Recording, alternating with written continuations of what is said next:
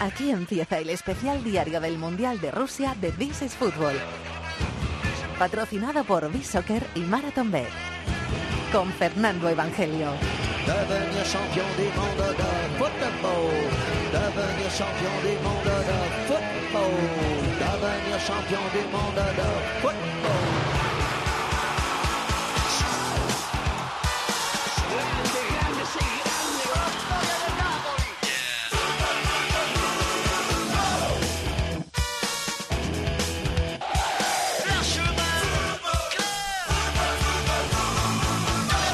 ¿Qué tal? Bienvenidos al Rincón del Fútbol Internacional en la cadena Cope. Desde el Centro Internacional de Prensa, bienvenidos al quinto día de competición en el Mundial de Rusia 2018.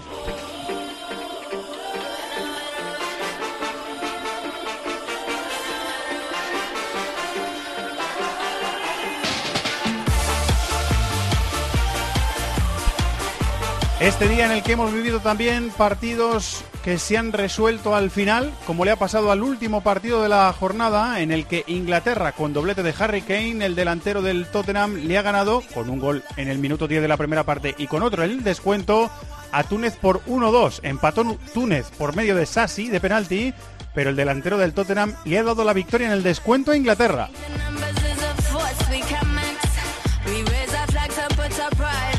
En ese mismo grupo, en tiempo de juego, para Cope Onda Media, para Cope.es y para aplicaciones móviles, esta tarde, narrado por José Manuel Oliva, hemos vivido la victoria de Bélgica. La selección entrenada por Roberto Martínez se ha impuesto 3-0 a Panamá, pero los tres goles han llegado en la segunda parte de Mertens, de Lukaku el segundo y de Lukaku el tercero.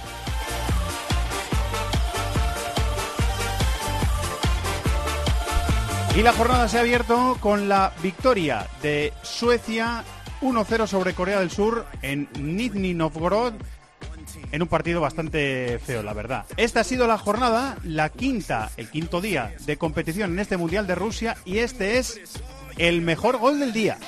Va a sacar la pelota Torres, pelota que queda suelta el disparo. ¡Uy, qué golazo! Opa, la Gol, gol, gol, gol, gol, gol, gol, gol, gol, gol, gol, chutazo. gol. Gol. Ahí lo tienes, Tomás. De Mertens para Bélgica, qué golazo, qué volea enganchó el mediapunta del Nápoles. Impresionante la volea de Mertens que le ha dado el primer gol, el que ha abierto el camino a Bélgica. Después han llegado los otros dos goles de Lukaku. Nos vamos a conocer al personaje del día. El personaje del día con B-Soccer.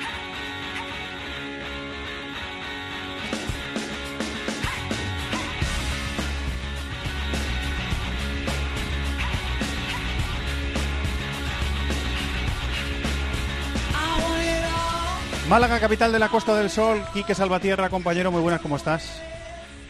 Muy buenas, Fernando. ¿Hoy ha sido más difícil o menos difícil elegir para la maquinita? Pues hoy aparentaba que iba a ser fácil, pero al final ha estado muy, pero que muy igualado y ha sido el último partido el que ha decantado. Hoy no hemos coincidido con el gol de la jornada, pero el protagonista es de Inglaterra y se llama Harry Kane. Me lo sospechaba también, te lo digo. ¿eh? Después de lo que ha hecho el delantero del Tottenham, me lo sospechaba. Sí, estaba el doblete de, de Lukaku, pero al final eh, en- han hecho partidos similares a nivel estadístico, pero al final los goles de Harry Kane han sido mucho más importantes. No le quitamos mérito a Lukaku, pero es que él ha metido el segundo y el tercero, y Harry Kane primero ha adelantado a Inglaterra en el marcador y luego ha metido el gol que le ha dado la, la victoria. Los dos han tocado muy poco el balón, apenas 30 toques, y Harry Sí. Kane encima tres tiros a puerta y dos de ellos gol. Oh, bueno. Y Qué ambos en saques de esquina. Qué dato, qué dato. Eh, por cierto, es, ha sido ¿eh? el segundo Delante. jugador solo por detrás de Pickford del once inicial que ha tocado Sí. menos el balón en Inglaterra. O, o sea, el segundo jugador inglés. Bueno, el primer jugador de campo inglés. Sí, exacto, el eh, primer que ha tocado el menos el, peor, balón y el ha sido el más balón y ha metido dos goles y ha sido el decisivo. Bueno, a un delantero, a un killer del área también se le pide eso.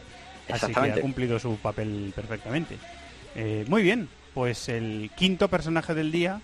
¿Los vas apuntando? Sí, sí, los tengo, los te tengo, los tengo anotaditos y hay, hay- variedad, ¿eh? Tenemos, tenemos defensas, recuérdamelos, tenemos recuérdame a un- los cinco, a un, recuérdame los a cinco. un portero, pues mira, está el portero de, de Islandia eh, que ahora mismo no, no, tengo el nombre muy muy claro, cosa de los, de los ahí lo tienes, eso es, eh, Grizinski, el, el centrocampista de, de Rusia, que anotó el primer gol del, del torneo.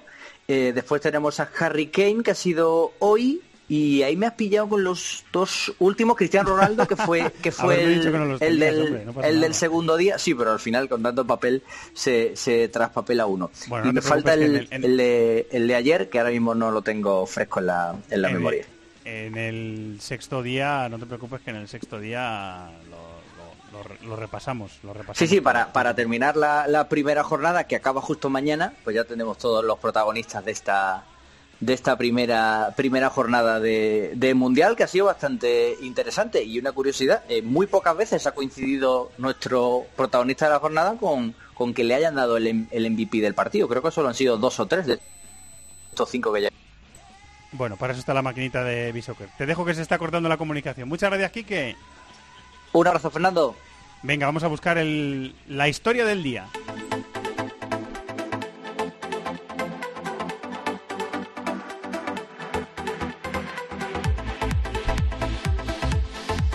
Que cada día, como siempre, nos cuenta uno de los enviados especiales eh, de COPE al Mundial de Rusia. Y en esta ocasión le toca a mi querido Hugo Ballester. Hola, Hugo. Por aquí estamos, ¿qué tal? Saludos amigos de This is Football. Un año más estamos cubriendo un evento internacional para la cadena COPE, es el cuarto ya, ¿eh? dos mundiales, dos Eurocopas, contando las andanzas y las aventuras de los enviados especiales a través de este programa. He de reconocer, y toco madera, que en esta primera semana de trabajo eh, todo han sido facilidades en comparación con lo que sufrimos en Brasil, en Polonia o en Francia en la última competición. De momento lo único preocupante es el tráfico, que es denso. Eh, para cubrir una distancia, para que os hagáis una idea, de 50 kilómetros estamos dos horas y media metidos en el coche. Pero, por ejemplo, los estadios, yo he podido estar en el Lutniki Stadium de Moscú en la inauguración y también en el partido entre Alemania y México. Muy bien, los estadios muy bien, los accesos muy bien, los controles muy bien, la seguridad muy bien y luego para trabajar pues la verdad es que bastante, bastante cómodo. Os iré contando más aventuras, os iré diciendo qué tal es compartir habitación con Rubén Martín, qué tal es compartir un día entero con Antonio Ruiz y demás eh, historias que sé que os gustarán. Os mando un saludo muy grande y estamos en contacto.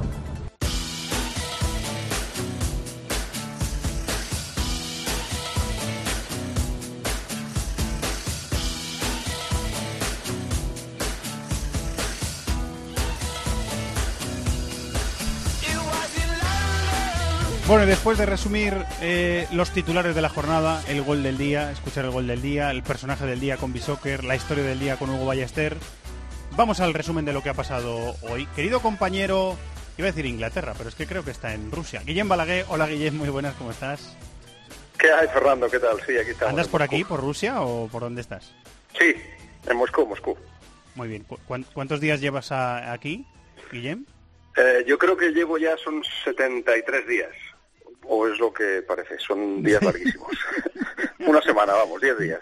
Yo, te iba a decir que llevo ocho días y me parecen dos meses. O sea que, mira, una, una sensación... Aparte porque pasa de todo, ¿verdad? Pasa de todo. Lo que no te pasa pues en un mes en Inglaterra o en España te pasa en un día aquí, así que se hacen los días muy largos y muy intensos, sí, sí. Eh, bueno, te voy a preguntar, te voy a preguntar varias cosas, eh, Guillem, porque porque he visto eh, una charla tuya que no sé si es de ahora o es recuperada en el tiempo en Talk Sport con Roberto Martínez. ¿Es de ahora o es o es de otro tiempo? De antes del mundial, cuando estaba preparando el mundial, como tres semanas o sí antes de empezar la convocatoria. Eh, pues mira, voy a empezar por ahí. ¿Cómo, le ves a, Roberto, que le he visto muy, muy confiado, muy sereno en la rueda de prensa posterior al partido, dominando la escena? ¿Cómo, le estás viendo? Es que Roberto domina la escena. tiene muy claro lo que quiere, sabe cómo comunicar. Eso es un parte, parte de, su, de su encanto. Eh, no solo a nosotros y a su afición, sino también a, a los jugadores. Yo sé que, que han habido dudas y quizá dentro del vestuario también, pero eh, yo creo que entre él y Thierry Henry, eh, gracias también por a los resultados y, al juego en determinados momentos, la gente ha empezado a creer más en él. Y ahora yo me da la sensación de que el equipo está, eh, de que lo tiene de líder, dijéramos. ahora mismo no, no hay las dudas que había a lo mejor tres, cuatro semanas atrás. El, el, camino de Bélgica es encontrarse en algún momento con, con, Inglaterra y quizá decidir ahí la... Bueno, más cómo ha ido la primera jornada eh, del grupo. Mm, decidir ahí la primera plaza, ¿no?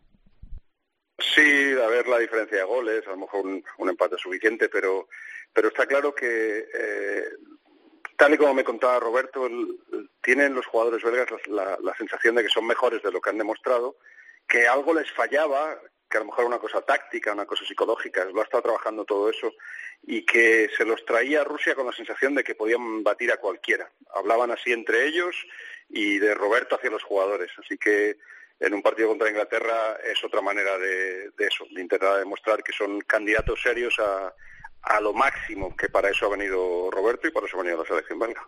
Bueno, quizá el, el gol de la jornada, lo hemos escuchado, es el de Mertens por su plasticidad, por su eh, belleza, eh, pero el, el, gol de día en importancia es el que vamos a escuchar a continuación.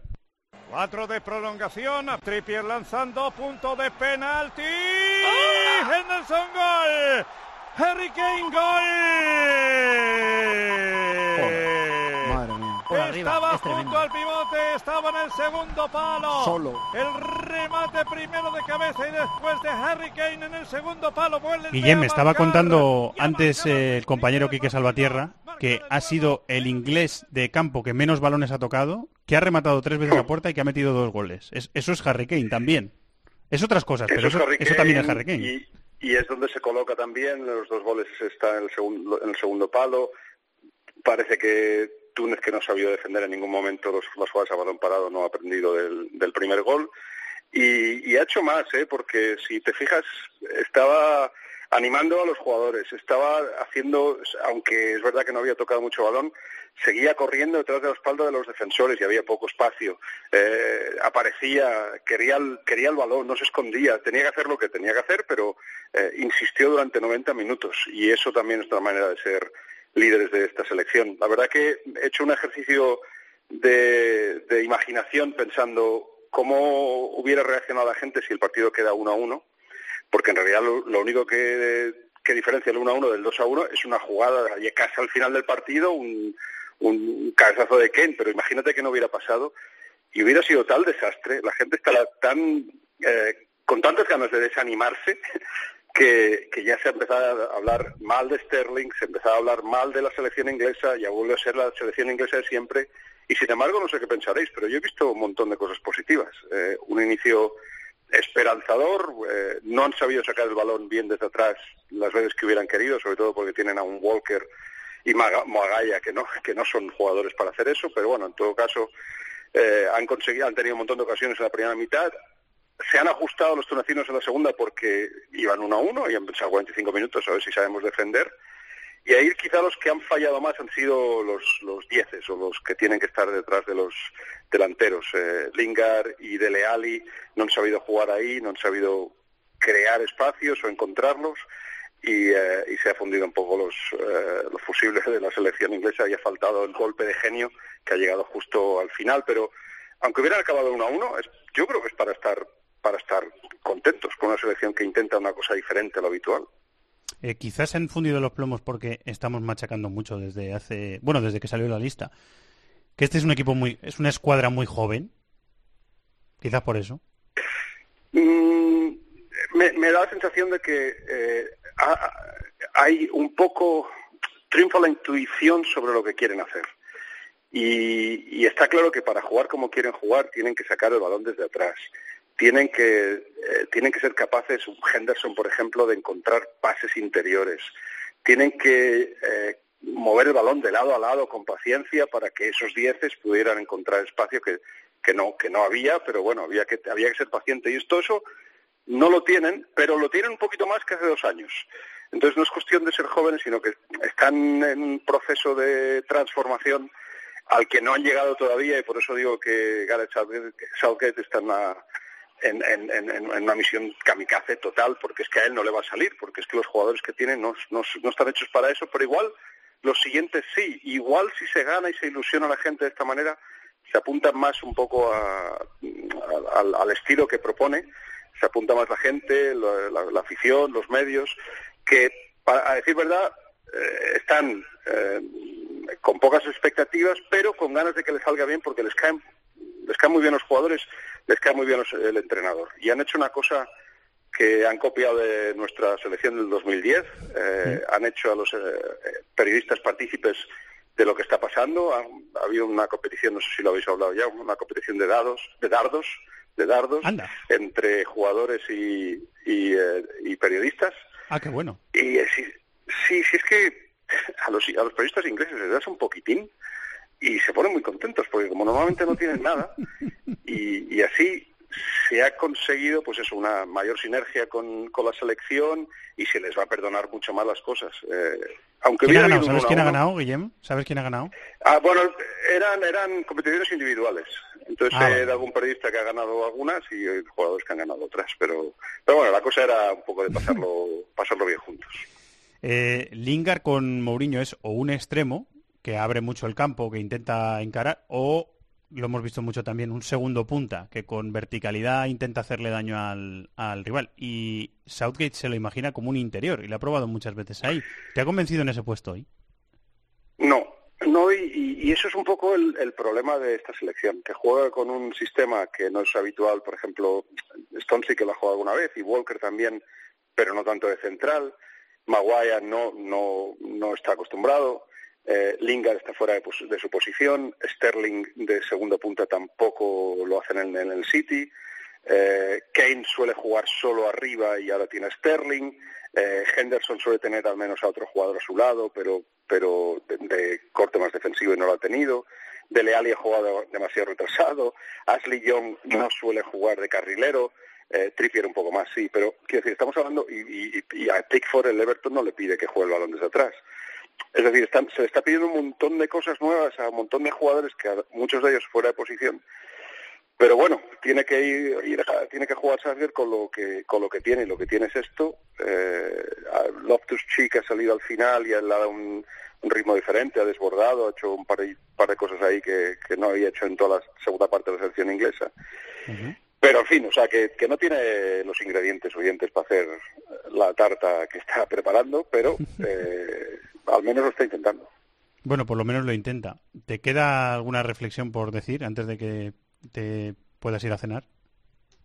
Eh, no, sim- simplemente voy a, porque no me ha dado tiempo de verlo, quiero, quiero ver un poco la reacción de la gente, eh, como te decía, cinco minutos antes del final, porque me da la impresión de que están cayendo hostias a todo Dios ya, y la de cinco minutos después del final, porque aquí como se, bueno, aquí en Inglaterra, vamos, es- depende todo tanto del resultado, de repente ahora igual empiezan a hablar como no lo han hecho durante cuatro años, de que pueden ganar el Mundial. No sé, no sé si van a llegar a ese extremo, como solían hacer, o si se van a aguantar. Pero de, de averiguarlo ya te diré.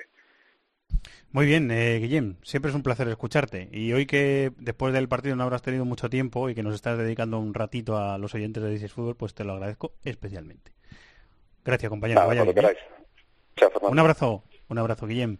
Eh, el resumen que es eh, de lujo y que es un lujo que están disfrutando los oyentes de This is Football durante toda la temporada, cuando él puede, y también durante este mundial, que nos alegramos mucho que Guillem Balaguer nos siga acompañando. Una masterclass de cómo ha visto un hombre que conoce muy bien el fútbol inglés el estreno de Inglaterra en este mundial. Túnez 1, Inglaterra 2. El otro partido del día ha sido el Suecia 1, Corea del Sur 0. Escuchábamos ayer a- anoche a Juanma Castaño contar la historia de los eh, coreanos y de su entrenador que ha ido cambiando los dorsales eh, de los jugadores en los entrenamientos porque sospechaba que tenía espías el equipo sueco. Eh, está Javier Miñano allí y hay entrenadores españoles, o sea que los iremos escuchando los próximos días en la programación de la cadena COPE. Así ha ido la jornada de, bueno, la jornada del lunes, que es la quinta, el quinto día de competición en el Mundial, y nos vamos a preparar para el sexto, primero apostando.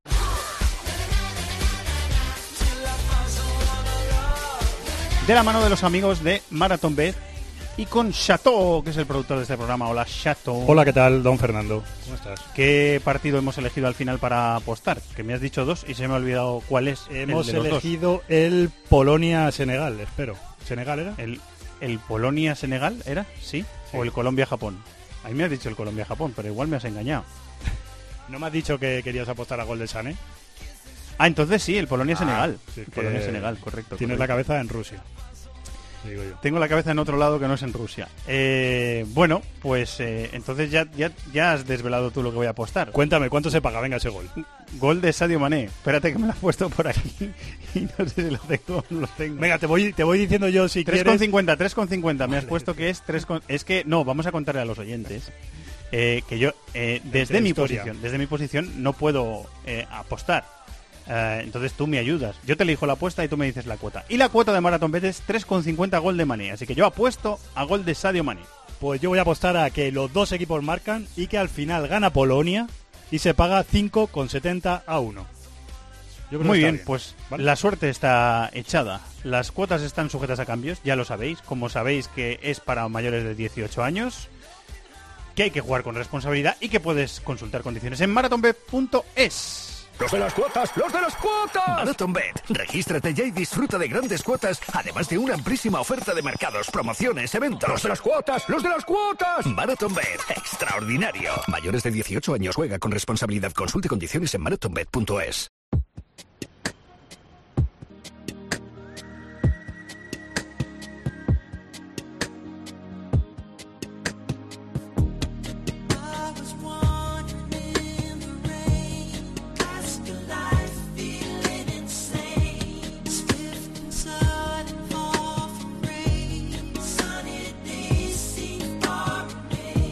Bueno, pues hasta aquí la quinta jornada, el quinto día de competición del Mundial de Rusia 2018. Parece el trigésimo quinto, pero es solamente el quinto. Y mañana llega el sexto.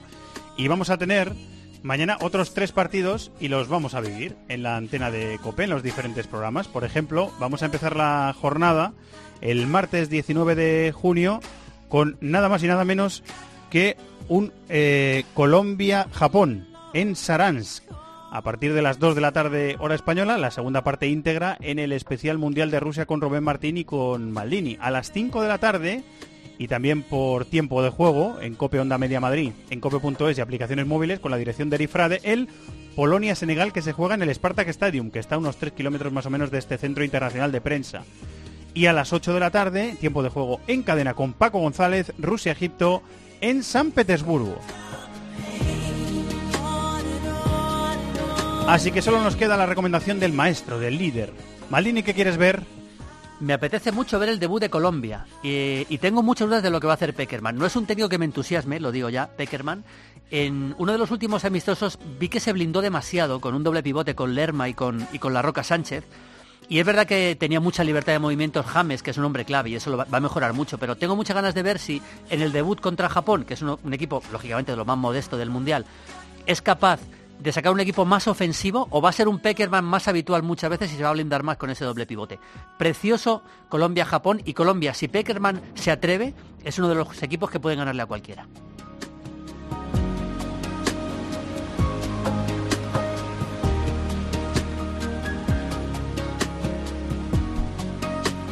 Bueno, en nuestra profesión, eh, un hat-trick es eh, cubrir el Mundial y para un club de fútbol, un hat-trick es anunciar dos renovaciones y un fichaje el mismo día. Y lo acaba de hacer el Atlético de Madrid, me chiva chato por línea interna. Las renovaciones de Grisman y de Lucas Hernández, los dos franceses del equipo, y el fichaje de otro francés, de Tomás Lemar, procedente del Mónaco. Bueno, estamos haciendo mucho esfuerzo, todos los miembros del equipo de This is Football, para que todos los días eh, podáis eh, disfrutar de este resumen diario de lo que ha sido la jornada, cada jornada de competición del Mundial de Rusia 2018. Muchísimas gracias a todos por estar ahí, porque sin vosotros, pues no estaríamos haciendo este programa. Un abrazo para todos, disfrutar del Mundial y de la radio. Hasta mañana. Pasión por el fútbol de todo el planeta en This is Football.